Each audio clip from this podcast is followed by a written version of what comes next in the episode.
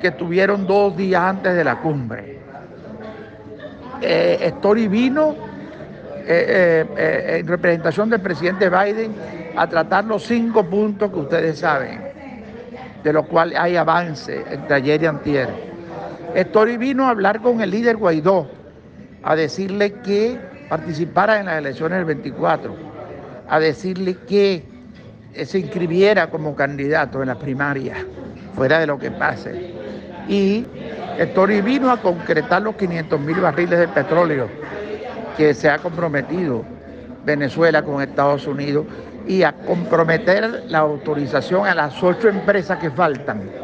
Story vino a conversar también con el, asesor hemisférico del presidente Biden para eh, asesor hemisférico para asuntos de refugiados en el mundo.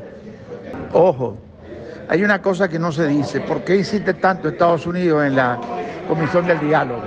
Porque Estados Unidos no puede anunciar por las presiones internas que ustedes saben, los senadores de Florida, los republicanos y las elecciones perdiéndolas, una política de apertura con Estados, con Venezuela directa.